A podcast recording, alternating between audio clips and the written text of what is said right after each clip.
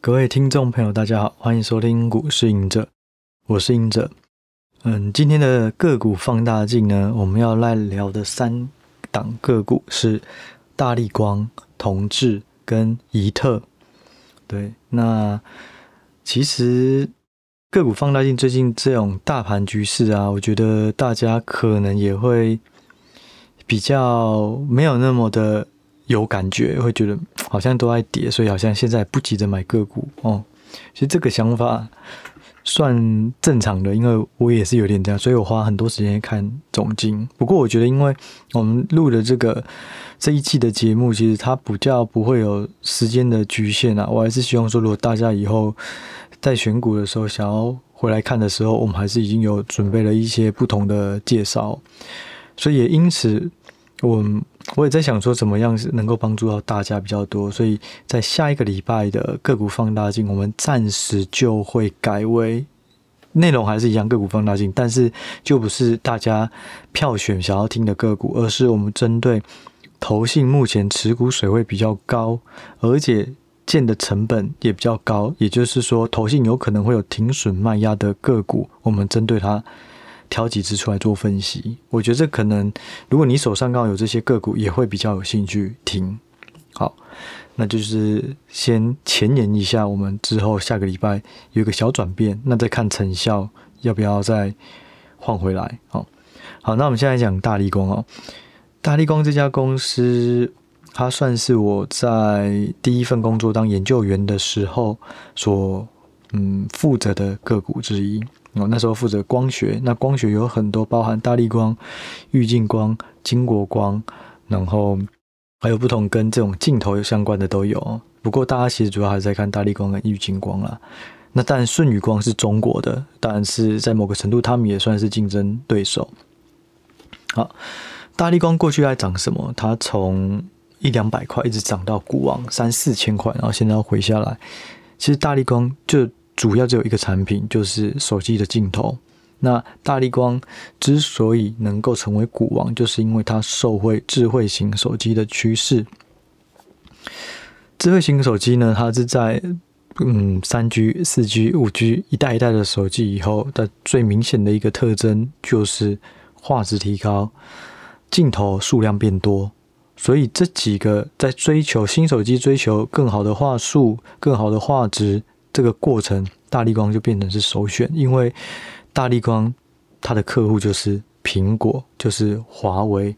就是这种最一流的高阶旗舰手机都用大立光的。为什么用大立光？因为大立光当时的技术非常，它的模具都是自己开发的。它从我们先说，嗯，手机镜头通常都是塑胶镜头，塑胶镜头呢，通常它的结构会是四 P、五 P、六 P。P 的意思不是片哦，是塑胶的意思，plastic。好，所以说四片、五片、六片，那每增加一片，难度就增加。因为你要想，就是在镜头都没有呃它的高度，也就是说它在固定的体积里面，可是你为了要追求更好的画质，你就必须同样的体积内要放更多片的塑胶片，去计算它的光的折射啊之类的。好，所以当你越多 P。好，你就去越南，后面人就追不到。所以大立光它曾经有一个很大的红利，就是当大家在做四 P 的时候，大立光已经做到五 P。哦，当大家做五 P 的时候，它已经到六 P，甚至到七 P。哦，然后第二个，这个是同一颗画，呃，同一个镜头，它的单价就一直提升。哦，这是同一颗镜头，但是呢，就拉拉开更大的维度来看，大立光的镜头数量。业绩也越来越好，因为从一颗镜头变两颗镜头，两颗镜头变三颗，变四颗之类的。好，所以它不管在值，也就是说一颗镜头所能够产生的产值来讲，越来越多批了，所以值越来越高，量也不断的放大，所以这是造就它非常强势的股价。而且当时候最专的几乎就是有大立光了，所以很多人都是必须是要等大立光的产能有了，然后再赶快去采用它的。对。当然，有人会有人会以为说，诶，那玉金光做出来，它能不能有杀价竞争？这点其实我记得以前我也有问过，呃，他们里面的人员，就是说，其实大力光就算他去做四 P 的镜头，我还是 CP 值能够做得比滤镜光好，当时可能已经到六 P 或五 P 了。也就是说，我不只是高画素或者呃多片的这种镜头做的比我能做得出来，就算我做比较 low end 的，我的报价也会也很有竞竞争力哦。这是他之前的宣称呐。好，总而言之呢，就是这一段故事，这个题材就让大立光创新高。那为什么都只有追求镜头呢？因为从三 G 到四 G 到五 G，画素从三百万、五百万、八百万、一千两百万，其实每一代手机没有太大的差异。从三 G 到四 G，最主要就是哎，CPU 也就 AP 处理器提升，好，然后手机的容量增加，然后后镜头变成前镜头，然后就没有太多新的东西了。所以，当你要追推出下一代的时候，你就必须要把升级前镜头、升级后镜头。变成标配，可是当你升级到一个临界值，好，假设现在已经到了一千五百万、两千万，甚至有一些是一亿，这个画素对我们肉眼来讲已经没有太大意义，所以追求镜头，它就开始到了，它不是每一代手机都一定要有的诉求。这时候呢，大家手机厂可能会把这个预算放在其他地方哦，例如呃这种卫星啊，卫星连线哦。或者是其他的应用，例如 OLED 哦，用 OLED 面板之类的。所以就是说，当你的镜头提升到肉眼无法明显的有感觉的时候，可能它成长就趋缓，因为大家开始追求其他的应用。可是大立光最主要就是在镜头追求的时候，追求镜头更好规格的时候，它会收回。对，那另外一部分呢，就是说我拍三百万画素、八百万画素跟两千万画素，我存一张存一张照片。它的容量哦，档案的空间大小越来越大，所以我不要。如果我现在变成是五千万或八千万或一亿的画素，我其实可能拍没几张，我就比传统我们以前三五百万的时候拍了三五十张的容量还要大了。那你的手机也就需要更大的云端空间储存，或是手机本身的空间要变更大，所以它的好处慢慢的缩小。好所以这就是大立光后来成长趋缓的原因。当然还有更根本的原因，就是手机市场慢慢饱和了。对，当所有人都有手机，当所有人的手机都从两颗变三颗，那它就变慢饱。还有一个原因就是基数的原因，基期。你从一颗镜头变两颗镜头是成长一倍，因为一变二。可是两颗镜头到三颗镜头，成长只剩下五成。对，因为二变三嘛。啊，如果你从三颗再变四颗，成长只剩下三十三趴，所以这个是很自然的增长，自然增长的规则就是这样子。所以在这些条件之下呢，大力光就开始成长趋缓，股价就有比较明显的呃下杀。好，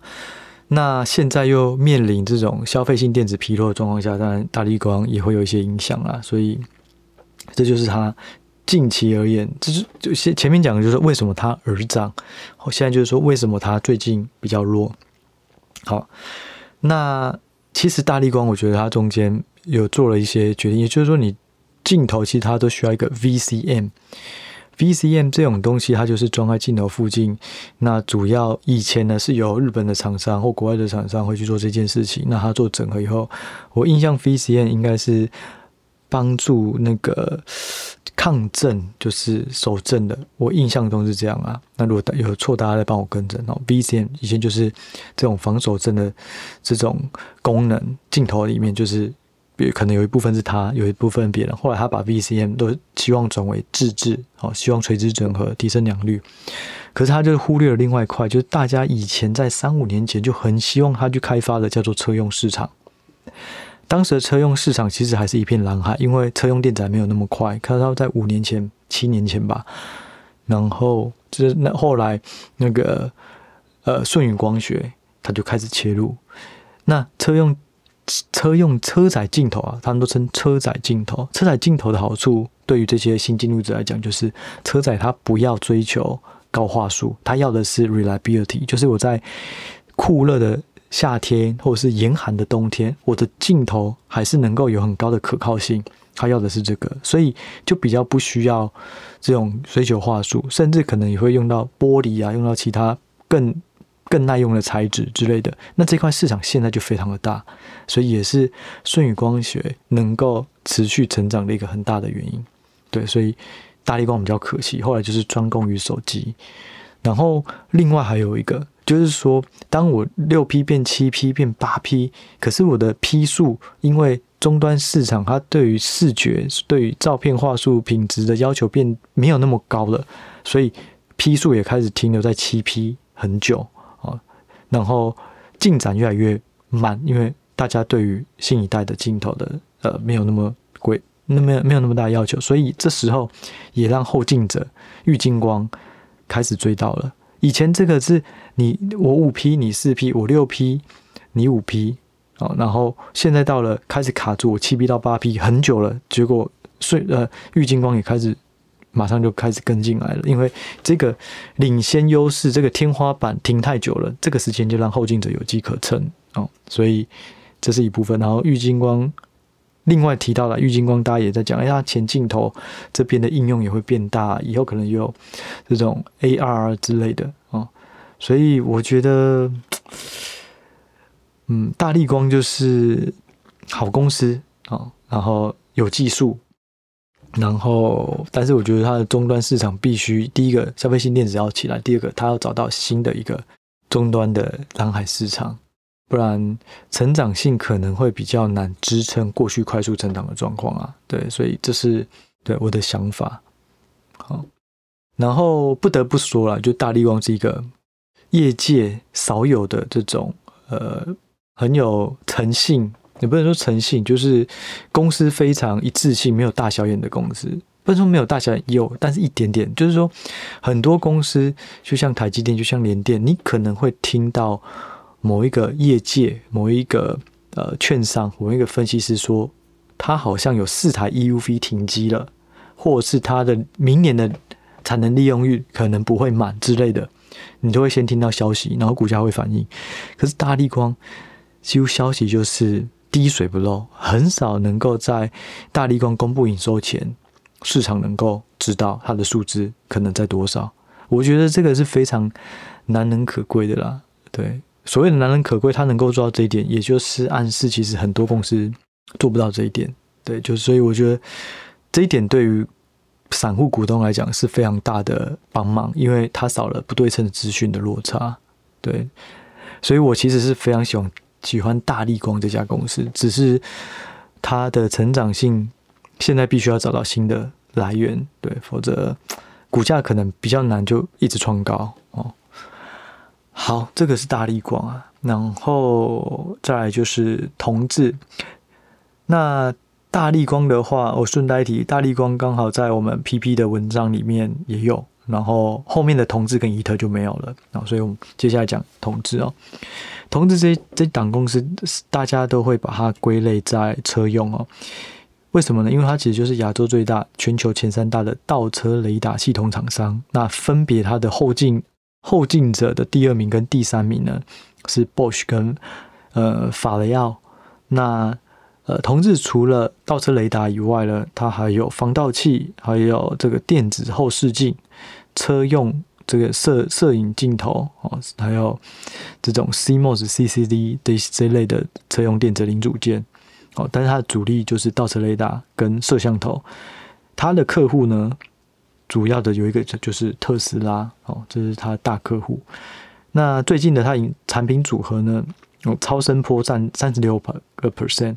然后主机占三十二 percent，影像类占二十八个 percent。所谓的超声波。就是包含停车辅助系统、全自动的停车系统、盲区侦测，这些都需要用超声波，然后它的物理就是反射，然后再去测出它的距离之类的。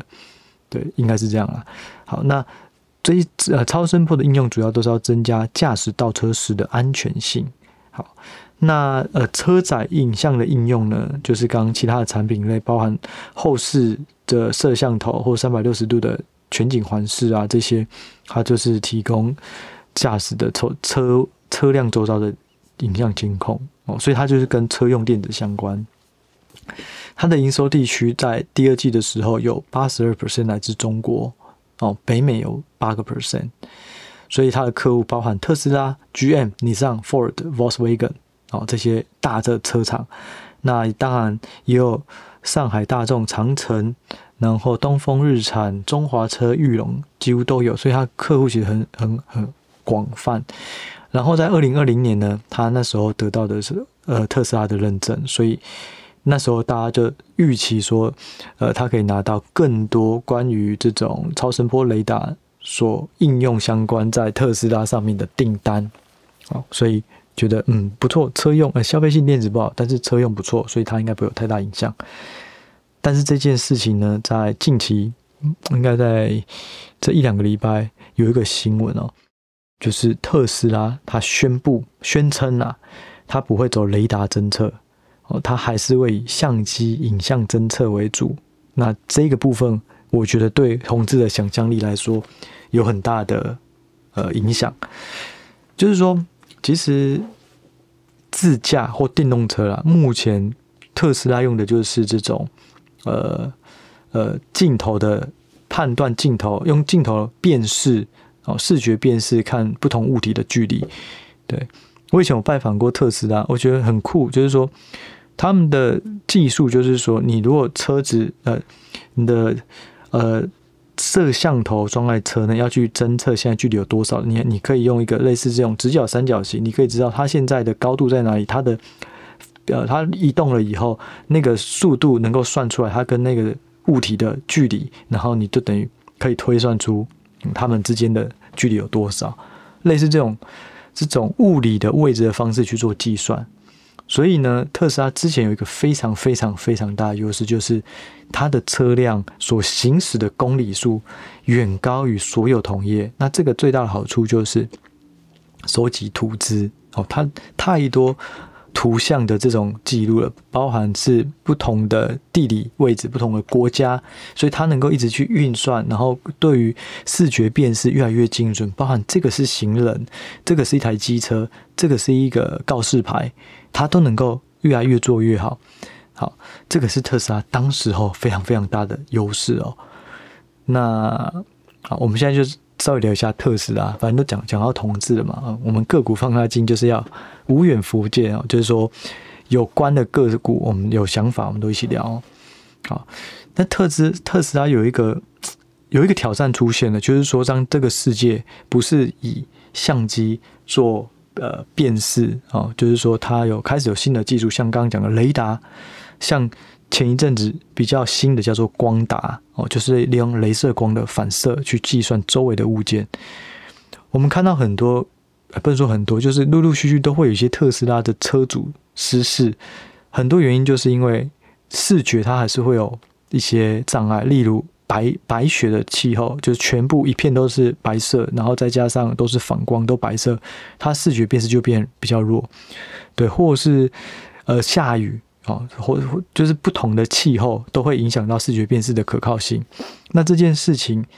特斯拉还是持续用镜头去做辨识。我觉得，如果你要走到，因为我们现在只讲电动车，其实对它有一个很大的愿景，就是要走到自驾车。电动车跟自驾车的差异就是，电动车顶多就到辅助驾驶，我没有办法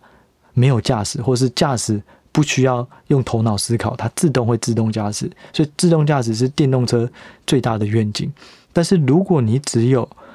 影像测试的话，影像辨识的话，你没有办法当自动辨识呃自动驾驶的车厂。